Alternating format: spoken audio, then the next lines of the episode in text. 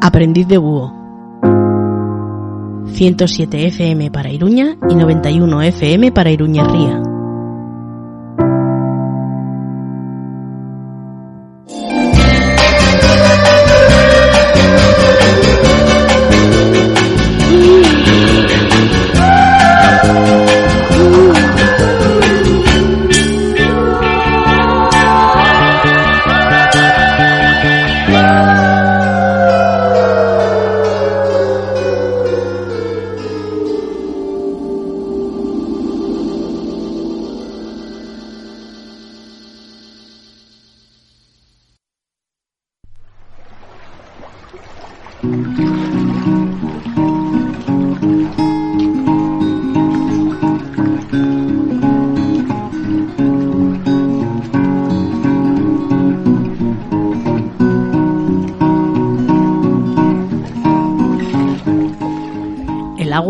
El componente que de momento aparece con mayor abundancia en la superficie terrestre, cubriendo ese 71% de la corteza de la Tierra.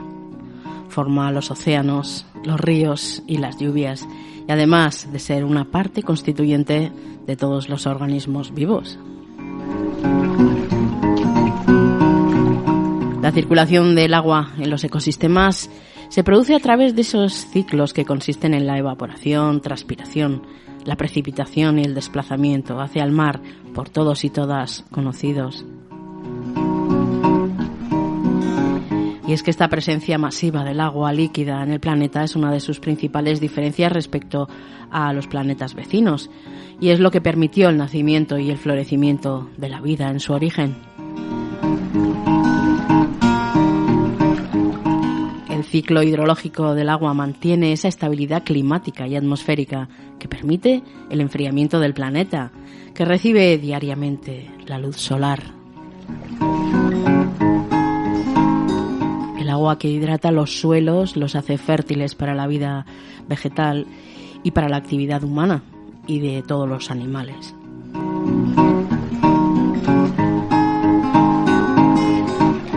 Asimismo, el agua potable, esa que es apta para el consumo humano, ya distinguimos que es una, un agua que aparece en, mayor, en menor cantidad, porque en comparación con las grandes masas de agua no potable como la del mar o la de la lluvia, es lo que lo diferencia, ese porcentaje, esa proporción en inferioridad.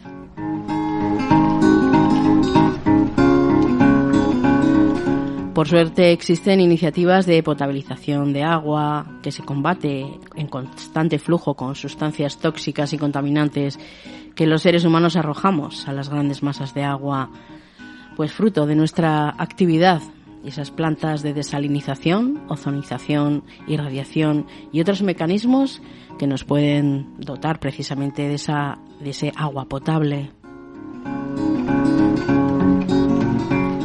Pero hasta aquí, bueno, todo más o menos es por todos y todas conocido. Ese tesoro que es el agua es también hoy en día motivo de controversia, ya que siempre hay quien quiere hacer negocio de un bien de primera necesidad como es el agua. Hoy en Aprendiz de Búho, agua.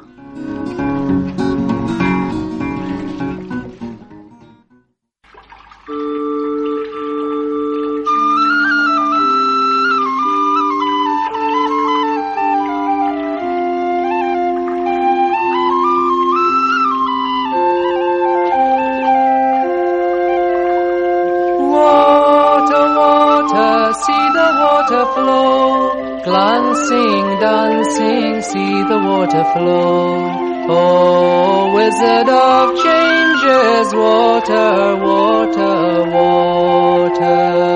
Dark or silvery mother of life, water, water.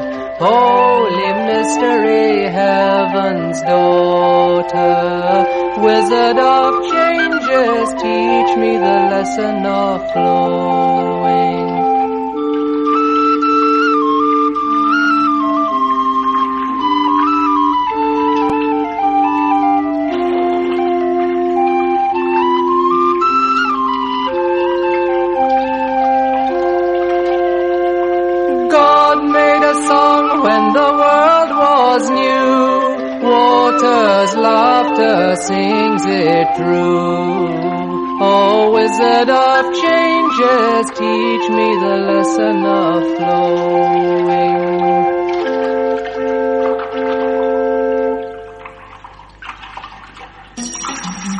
どこ?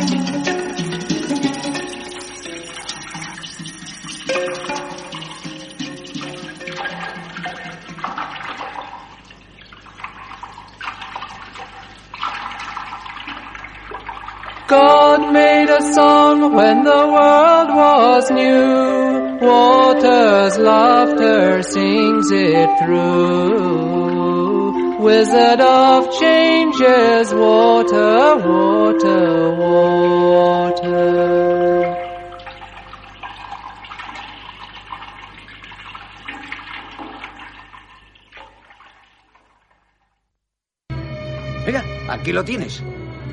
Anda, díselo. Vamos, díselo. Díselo. No es momento de hacer discursos largos. Quiero que lleves tú el tanque. Lo siento. Hicimos un trato. Yo he cumplido mi parte. Haremos un nuevo trato. Tengo lo que necesito. Pero no tienes futuro. Y yo te ofrezco eso, reconstruir nuestras vidas. Max, un viaje de más de mil kilómetros. No nos abandones, hijo. ¿Sabes a dónde nos dirigimos? Al paraíso. A mil kilómetros de aquí. Agua potable, mucha luz solar. Solo tendremos que procrear. No, gracias. ¿Pero qué te ocurre? ¿Qué vas buscando? Dímelo, Max. Todos buscamos algo. ¿Eres feliz ahí fuera? ¿Eh? ¿Vagando? ¿Esperando a que llegue el día siguiente? Vives de desechos, Max. Eres un gusano, ¿lo sabes? Te alimentas del cadáver del viejo mundo. Cuéntame tu historia, Max. Cuéntamela. ¿Qué te quema por dentro? ¿Has matado a muchos hombres? ¿Has visto morir a muchos seres humanos? ¿Perdiste a tu familia? Eso es. A alguien de la familia que significaba todo para ti. ¿Eh? Escúchame.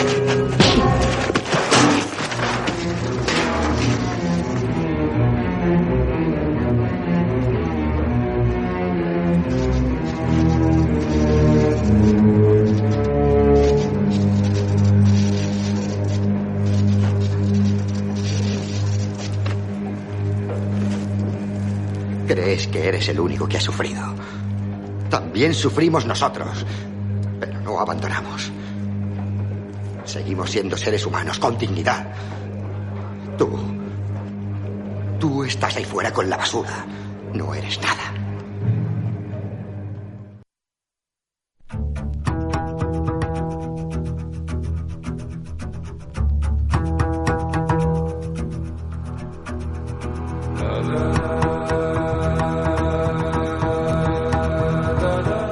El agua es sinónimo de vida para el planeta en general y para nosotros y nosotras, los seres humanos en particular. Por ello, la historia demuestra que todas las civilizaciones entendían la importancia que tenía el agua para poder asegurar la supervivencia. La presencia del agua en la historia de la humanidad es una de las claves para nuestro desarrollo y evolución, y por ello todas las poblaciones se ubicaron sus asentamientos cercanos a zonas geográficas con abundancia de agua.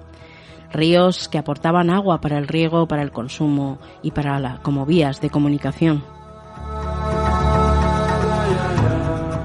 Los sumerios se situaron entre los ríos Tigris y Éufrates a modo de utilización del agua que cumplió un papel determinante en su evolución socioeconómica. O la civilización egipcia que se desarrolló en las orillas del río Nilo y que hizo canales y lagunas para aprovechar el agua en cada crecida.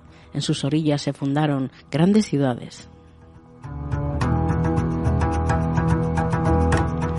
La cultura romana imprescindible para entender la historia de la hidrología, ya que desarrolló hasta extremos casi insuperados hoy la relación del ser humano con el agua, creando una técnica que actualmente empleamos todavía en muchas ciudades.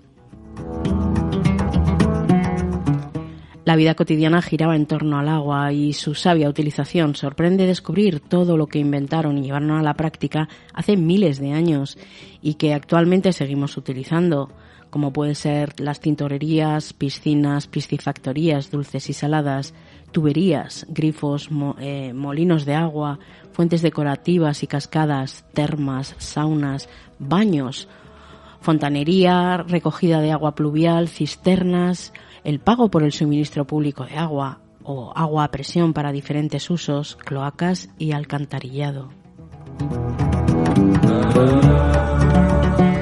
En la historia de la hidrología también la cultura musulmana resultó muy relevante, ya que dio una especie de importancia al regadío y a lo que fueron las conquistas del siglo VIII, iniciaron el resurgimiento de este tipo de agricultura.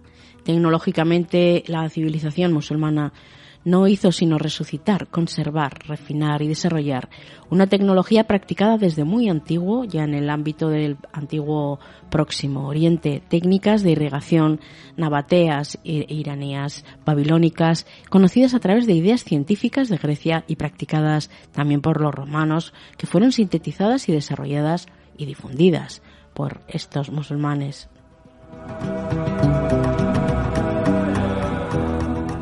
La historia del agua también nos dice que fueron ellos quienes introdujeron elementos novedosos que les permitió adoptar y adaptar diversos medios y recursos técnicos para la prospección, captación, elevación, almacenamiento, distribución y uso de aguas en general y en la organización y regulación del riego hasta el punto de que fue el motor de una importante revolución agrícola en el siglo XI y en el cultivo de nuevas especies. La existencia de suministros de agua no solo que condiciona la elección de un lugar como asentamiento, sino que también repercute en la distribución interna de la ciudad y particularmente en la ubicación de algunos de sus establecimientos más importantes. Pero resuelto el problema del suministro queda el de la evacuación de las aguas residuales y pluviales, porque claro, el agua se usa y después de su uso pues no queda igual. Así es también como este, esta civilización, bueno, este pueblo, eh, perfeccionó inmensamente las técnicas de riego y se convirtieron en los maestros de la técnica hidráulica agrícola. Aprovecharon los sistemas de riego romanos que se encontraron y junto a las técnicas orientales que conocían, pues pudieron lograr un excepcional aprovechamiento del agua que no se puede pasar, de hecho, del contenido etimológico árabe de las palabras actuales con las que se designan las obras hidráulicas o de riego.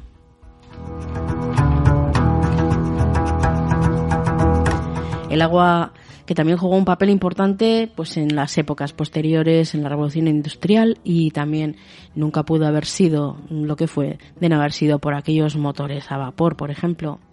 A día de hoy sigue jugando un papel imprescindible por lo que el agua en nuestra historia sigue siendo una constante indispensable en nuestro desarrollo.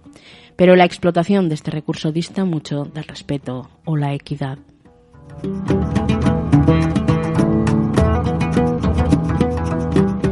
y se habla también mucho acerca de los embalses, que también pertenecieron a una época en la que se construyeron muchos y ahora pues se está pasando a una fase en la que también se van destruyendo más presas y embalses.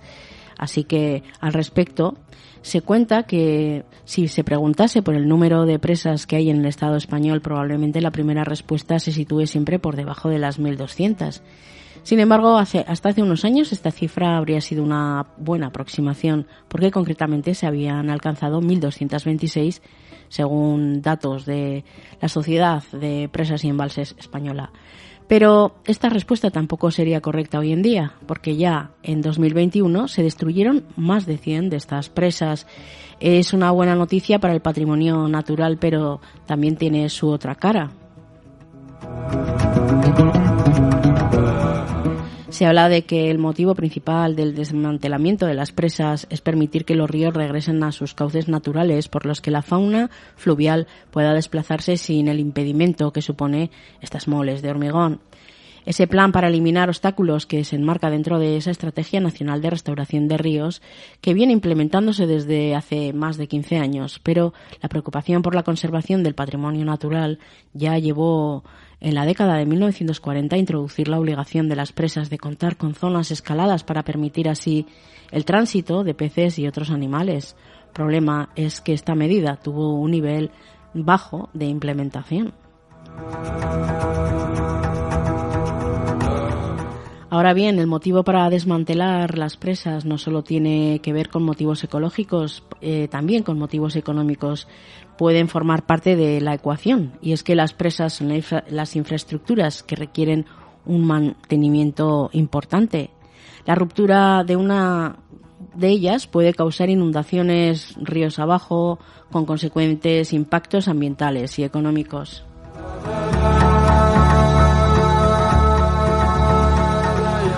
Presas que pueden caer en el desuso porque la mayor parte de ellas existen desde, bueno, fueron construidas en 1950, en esa década, entre 1950 y 1990, pero existe un importante número con más de 75 años de antigüedad y los usos del agua han cambiado notablemente desde entonces. Algunos adjudicatarios de estas infraestructuras han perdido ya interés en mantenerlas.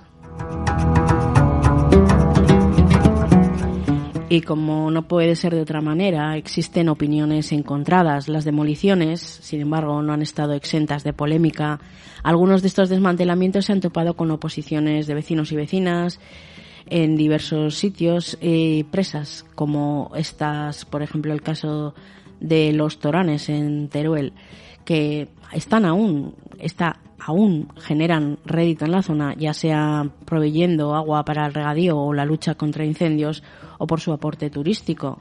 Así llama la atención sobre el hecho de que los ecosistemas se adaptan a las circunstancias y que demoler las presas vuelve a implicar también la ruptura de ecosistemas que ya se habían formado durante décadas para adaptarse a ellas. Un ejemplo, pues podríamos tener diversos casos pero la apertura de presas indica que quienes se oponen a su demolición acabaría pues con una especie, por ejemplo, como el caso ocurre en Cuenca con las libélulas, que es una especie pues bastante em, que tiene un, sistema bastante mm, débil y que a la mínima pues puede desencadenar en que desaparezca de la zona. Otros peces endémicos que puede ser eh, que habiten la loina, que también habita solamente en una zona concreta.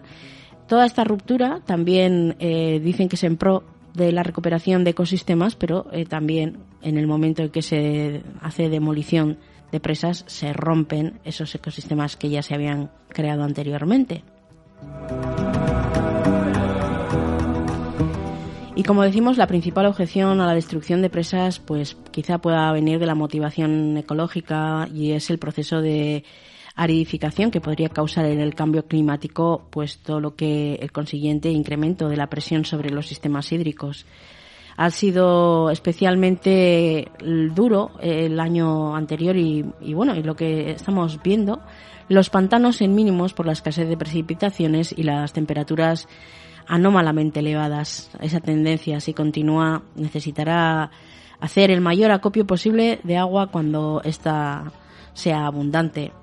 Suelos secos, lo que hablamos, cosechas que están limitadas y una mayor posibilidad de inundaciones, esas interacciones entre la inundabilidad y la canalización de cauces fluviales que son tan complejas, pero las presas pueden ayudar a retener parte de ese agua que circula. Aún así, decimos, ese, esos riesgos de inundación en muchos casos son, son muchos.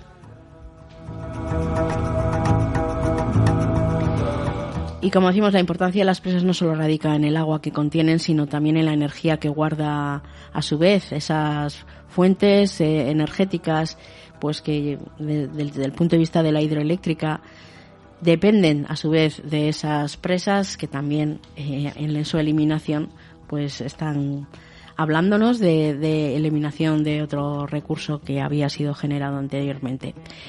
como sea eh, esta difícil conciliación, durante cientos de años los seres humanos hemos construido estas presas con muy diversos objetivos, reservar agua para el consumo humano, agrícola, desviar cauces de ríos, generar energía, primero mecánica y después eléctrica, y los usos de las presas cambian en función de las necesidades humanas y con ellas la forma en la que nos relacionamos con ellas. Y eso no implica que las decisiones sean fáciles, menos cuando se entrecruzan multitud de factores como la preservación de patrimonios naturales o con los intereses industriales, la demanda de energía y la del agua, la agricultura o el turismo y todo con la sombra de ese cambio climático como fondo. Por ahora el hecho es que aquí, sin dejar de construir nuevas presas, avanza el desmantelamiento de otras, de unas más antiguas, y esto está aún por ver.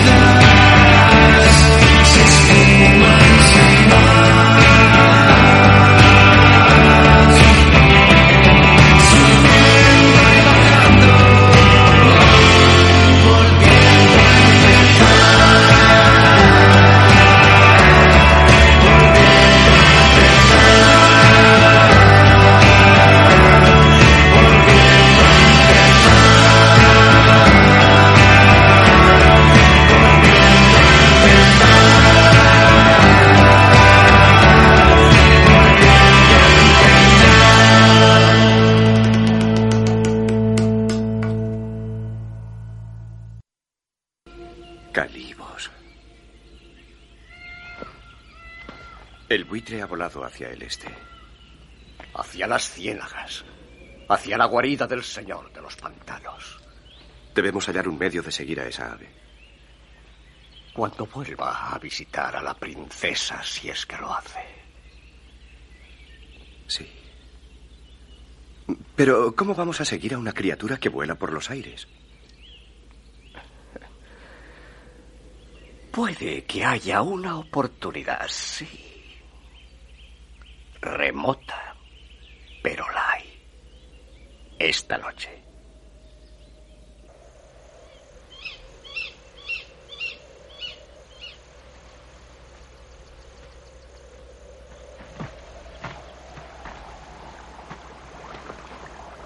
Cuando la luna llena se refleja en el agua, dicen que Pegaso, el último de los caballos alados, viene a beber. Escucha. Mira allí. No veo nada. Allí. Pegaso.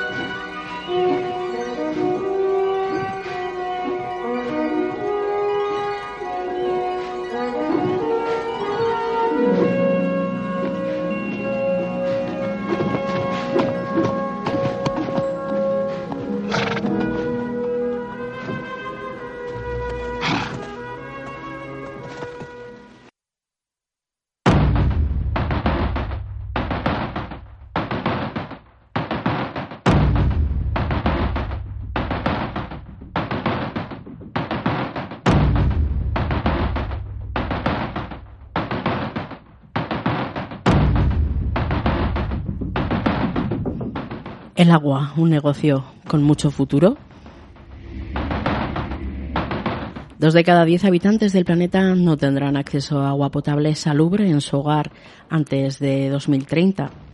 El acceso al agua es un problema que viene, tiene todos los visos de convertirse en un quebradero de cabeza mundial.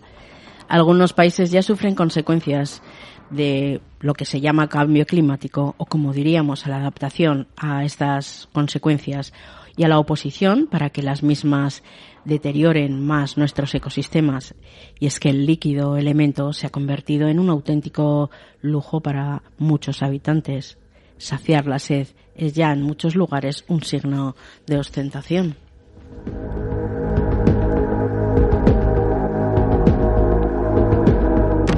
Y el asunto no tiene visos de mejorar. Un reciente informe publicado por la OMS, Organización Mundial de la Salud, y UNICEF revela que antes de 2030, dos de cada dos personas, como decíamos al principio, dos de cada diez personas de todo el mundo no tendrán acceso a agua potable salubre en su hogar. Los números abruman porque la traducción de ese porcentaje supone más de 1.600 millones de personas que tendrán que pelearse por lograr algo tan vital como el día en el día a día como es el agua.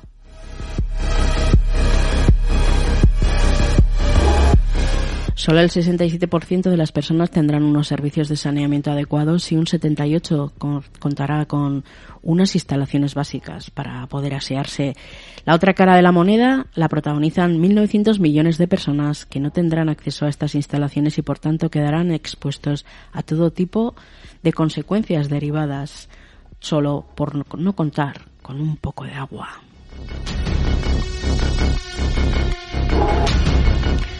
Otro informe titulado Progresos en materia de agua para consumo, saneamiento, higiene en los hogares pone el foco en un problema que no debe pasar desapercibido y es que aseguran expertos en estas entidades que si se quiere conseguir el acceso a estas fuentes de agua potable gestionadas de manera segura antes de 2030 queda mucho trabajo por hacer porque será necesario multiplicar por 10 el índice actual del progreso en países menos adelantados. La escasez de agua es un problema actual para los países que vienen se denominan eso vías en vías de desarrollo, pero se va a convertir antes de lo que muchos y muchas imaginan en un problema para todos y todas.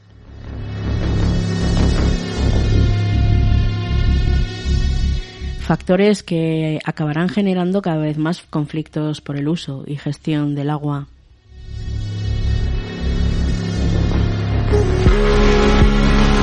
El agua, ese suministro que parece tan barato y al que estamos acostumbrados y acostumbradas a tener tan fácil acceso, se codea ya con materias tan valiosas como el petróleo o el oro, con una importante diferencia entre unos y otros, es que los humanos no podemos vivir sin oro, podemos vivir sin oro y sin petróleo, pero no sin agua.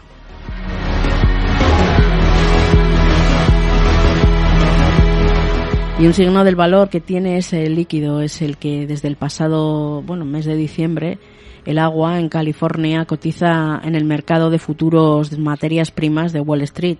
Ese mercado de compradores que no se hacen con un producto físico, sino que invierten las acciones famosas, las operaciones basadas en la adquisición de derechos sobre una cantidad de agua en un futuro a un precio fijo. Expertos financieros vieron el filón de esa materia ya hace años. Convertir el agua en un bien con el espectacular es una decisión controvertida y peligrosa. Así, ya hace un tiempo hay gente que está invirtiendo su fortuna en todo lo que tenga que ver con explotar el agua, lo que decimos el agua como negocio.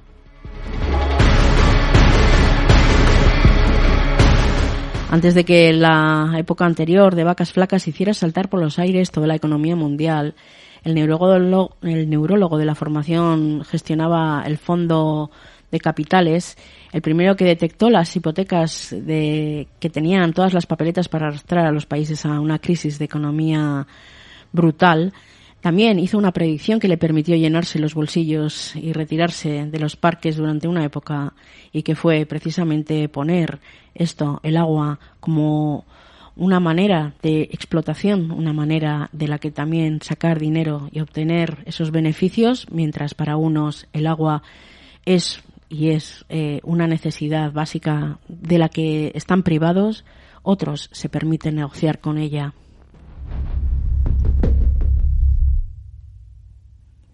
Esa inversión en los fondos, en el líquido elemento que es el agua, un bien que él mismo asegura que nunca dejará de tener demanda y no tiene sustituto conocido. Agua fresca y potable es algo que todos y todas damos por sentado que habrá en abundancia, pero no está garantizado. El agua será un bien político.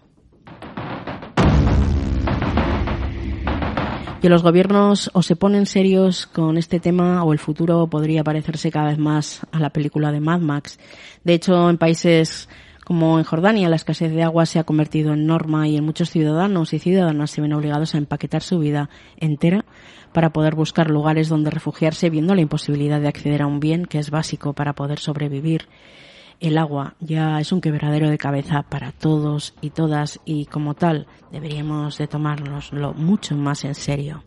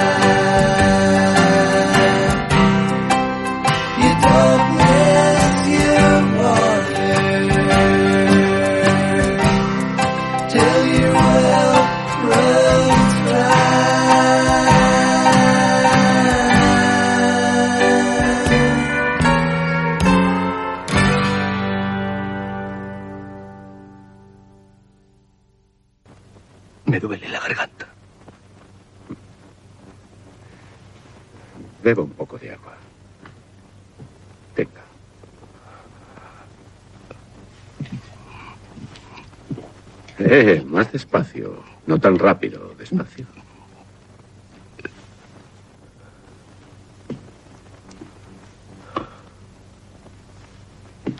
Está ingresado aquí porque tuvo un accidente de tráfico. ¿Lo recuerda? Pero estoy bien.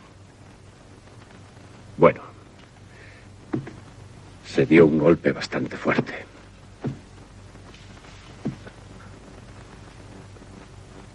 ¿Qué pasa?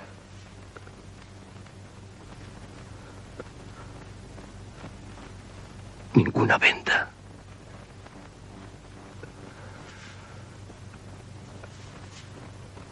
¿Por qué?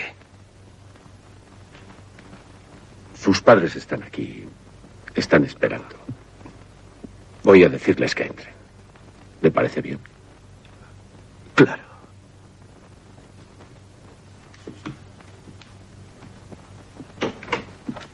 Pasen ustedes.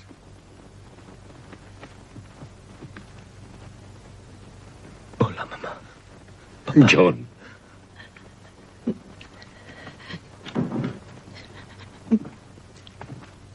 Johnny. Es un milagro, John. Lo sé. Tuve suerte. Mira, ni un arañazo. El Señor ha querido sacarte del trance. Recuerde lo que hablamos antes de entrar, señor Smith. ¿De qué hablaron? Has estado en coma, Johnny. No en un trance. En coma. ¿Cuánto tiempo?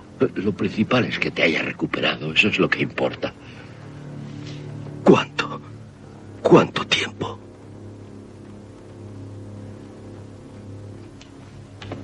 Cinco años. Cinco largos años, John. Que te tuvimos perdido.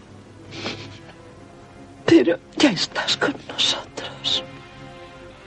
Cinco años. Sí. ¿Dónde está Sara? Tienes que olvidarte de ella, John. Te ha dado la espalda. Se casó y ahora lo único que cuenta para ella es su marido.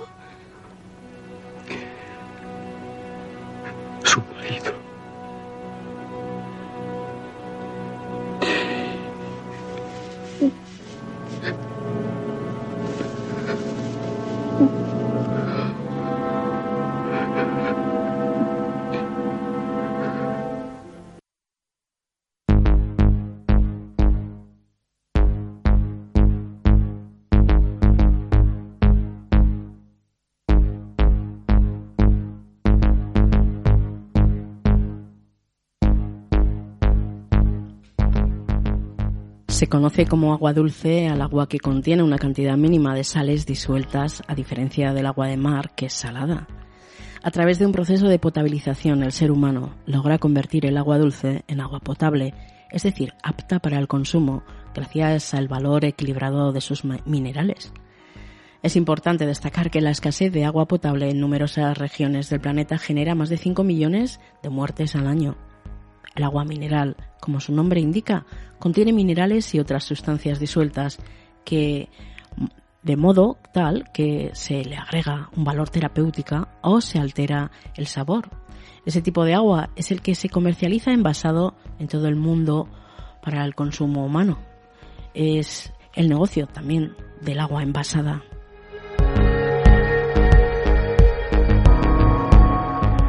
El 22 de marzo, Naciones Unidas conmemora desde 1993 el Día Mundial del Agua. Una década después llega a la consiguiente conclusión, al cabo de, de ese cambio climático, la escasez estacional del agua aumentará en regiones en las que actualmente abunda, como por ejemplo África Central, Asia Oriental y partes de América Meridional, y se agravará en regiones en las que la disponibilidad del agua ya escasea, como Oriente Medio y la región africana de Sahel.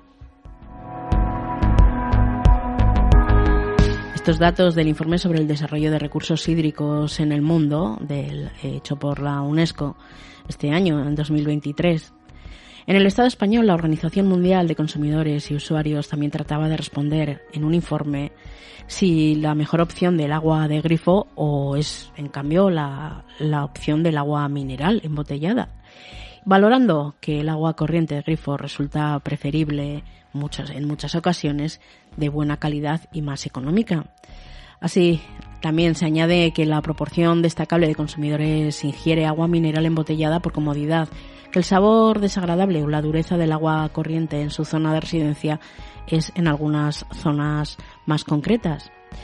Se dice que en sí esa variabilidad del sabor o de la dureza del agua puede tratarse y que en lugar de orientar esos recursos económicos a mejorar esas opciones, pues dejan que el problema se vaya agravando, generando esta única alternativa de consumir agua embotellada o envasada. Otra variable destacada en el reporte de la es la sostenibilidad en relación con la generación de envases o transporte de agua envasada. El impacto sobre el medio ambiente es al menos 100 veces superior que en el caso de beber agua de grifo. Y que hay de esas maravillosas resultados que tienes después de beber agua embotellada con determinadas sales minerales. Bueno, también el agua en el agua hay mucho marketing y ningún agua de por sí sola va a hacer milagro alguno, respondía a este informe eh, esta entidad. Hace dos semanas el Instituto para el Agua, el Medio Ambiente y la Salud de la ONU sostenía que el agua envasada puede socavar el progreso hacia el objetivo clave del desarrollo sostenible, el agua segura para todos y todas.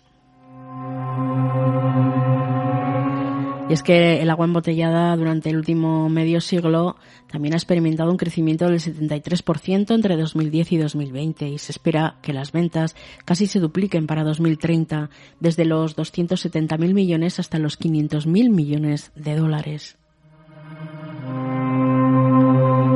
Tal vez las expectativas empresariales puedan relacionarse con los beneficios globales de los gigantes multinacionales del sector que ya obtuvieron unos beneficios que han supuesto un incremento de un 51% respecto al periodo, por ejemplo, de 2021.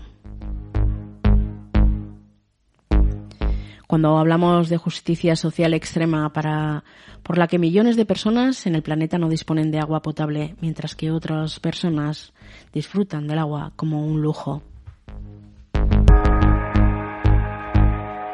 Por otro lado, la industria mundial del agua embotellada requiere una revisión de los impactos y tendencias, citados casos de impacto sobre recursos hídricos. Así, por ejemplo, eh, existen manantiales naturales que son privatizados y son comprados directamente por multinacionales. Se apropian de una zona en concreta donde hay un, manantial y generan derechos para su explotación Así es el caso, por ejemplo, como eh, bueno, distintas multinacionales que no vamos a nombrar sus nombres. Hay uno de ellos que eh, extrae 3 millones de litros al día en Florida Springs, otra 10 millones de litros diarios en Evians Levines en Alpes franceses, o otra, eh, otra empresa también multinacional china eh, en Hansbu Waala, que extrae hasta 12 millones de litros al día en manantiales de las, de las montañas de Chambay. Denuncias que no constituyen una novedad. Esa solicitud por las autorizaciones por parte de firmas de refrescos para la extracción de más aguas subterráneas destinadas a, a su comercialización. Así que, como vemos, el negocio del agua envasada hizo también que generase todo este negocio un aumento mm, exponencial.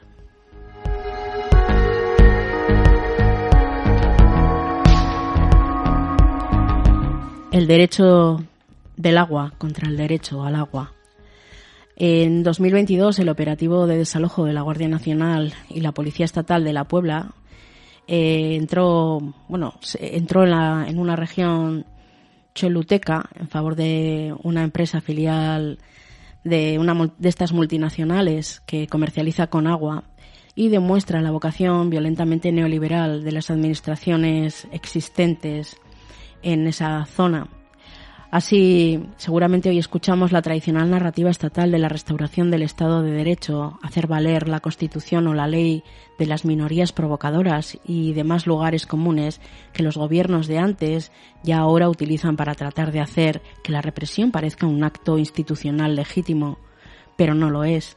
La ley, la Constitución y el Estado de Derecho solo tienen sentido si sirven para proteger la vida y la dignidad de quienes están bajo su supuesto cobijo, no pa- para favorecer la extracción y comercialización voraz de un pequeño grupo de empresarios con alcance transnacional que pone en riesgo la vida y la dignidad de los pueblos y territorios que se alimentan del agua que quieren nuevamente embotellar y vender.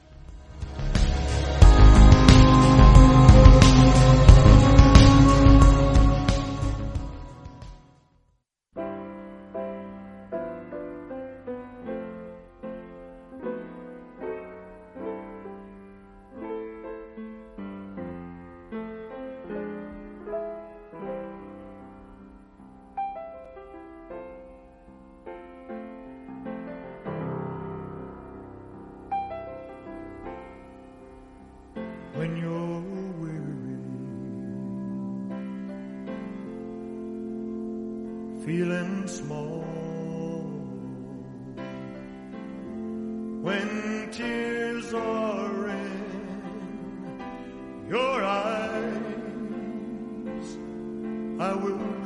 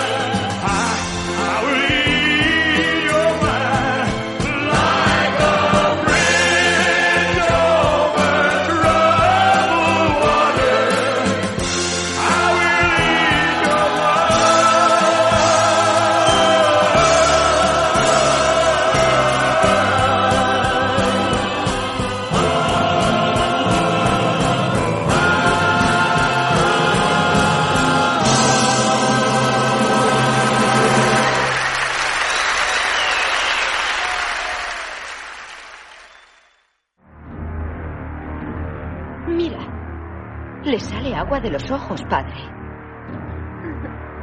Es lo que ellos llaman llorar. Un signo de su debilidad.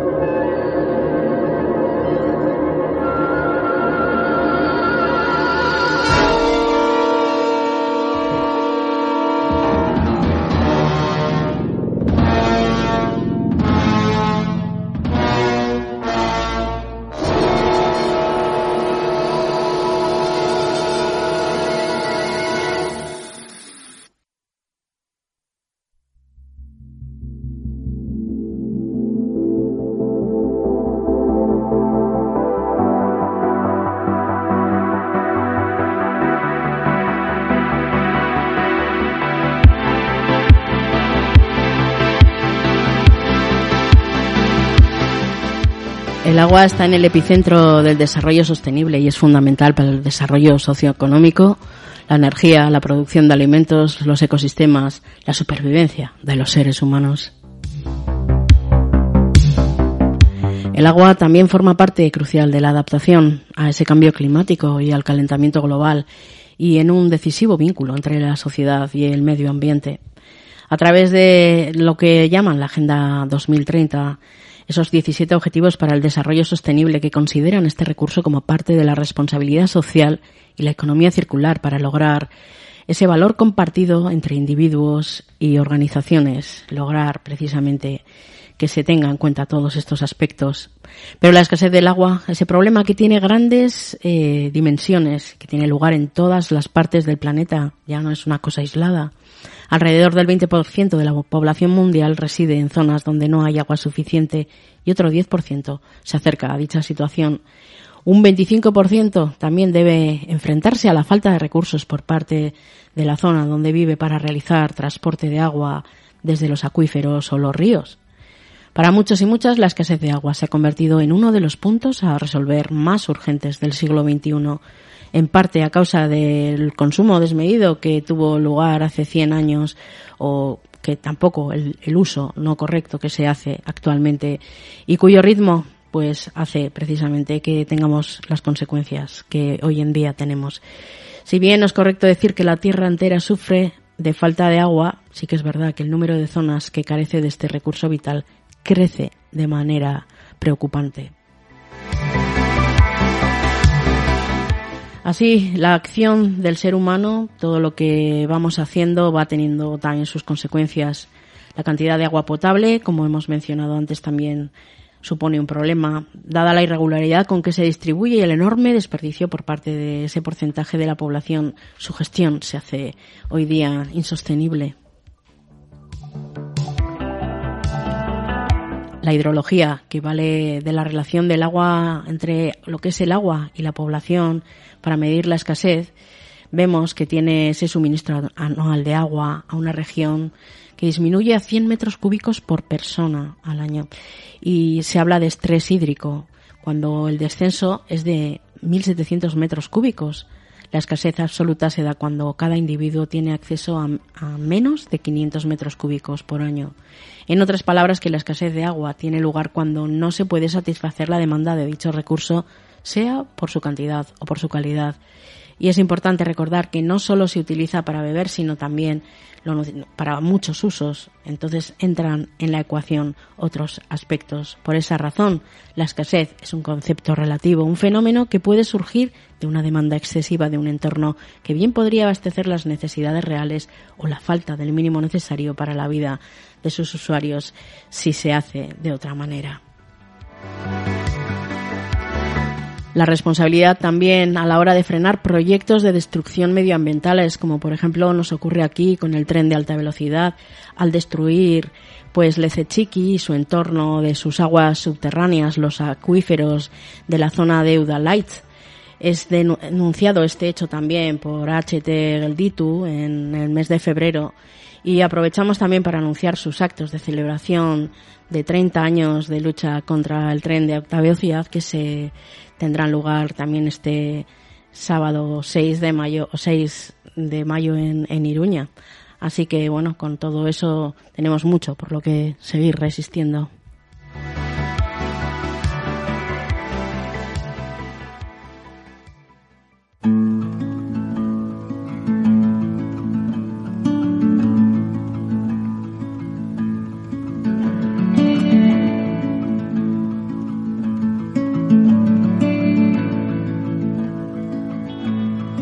Troublesome waters.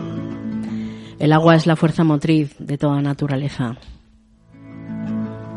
Hiding from view. Has escuchado Aprendiz de Búho. Escríbenos a la dirección aprendiz.euski.eus. I've seen man's despair. Awful sea monsters are waiting my wreck. Gently I feel the touch of his hand. Guiding my boat to that better land. Leading the way to that brighter shore and troublesome waters I'm peering no more.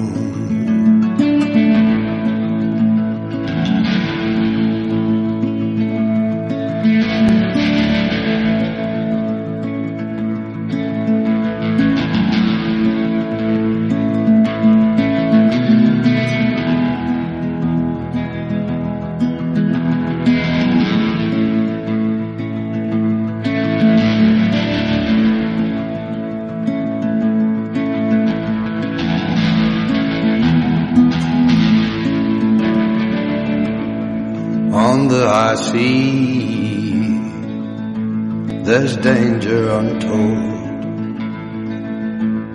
of awful sea monsters stealing my soul. But under the water, an unseen hand guiding my boat to that. Gently I feel the touch of his hand, guiding my boat to that better land, leading the way to that brighter shore. In troublesome waters I'm fearing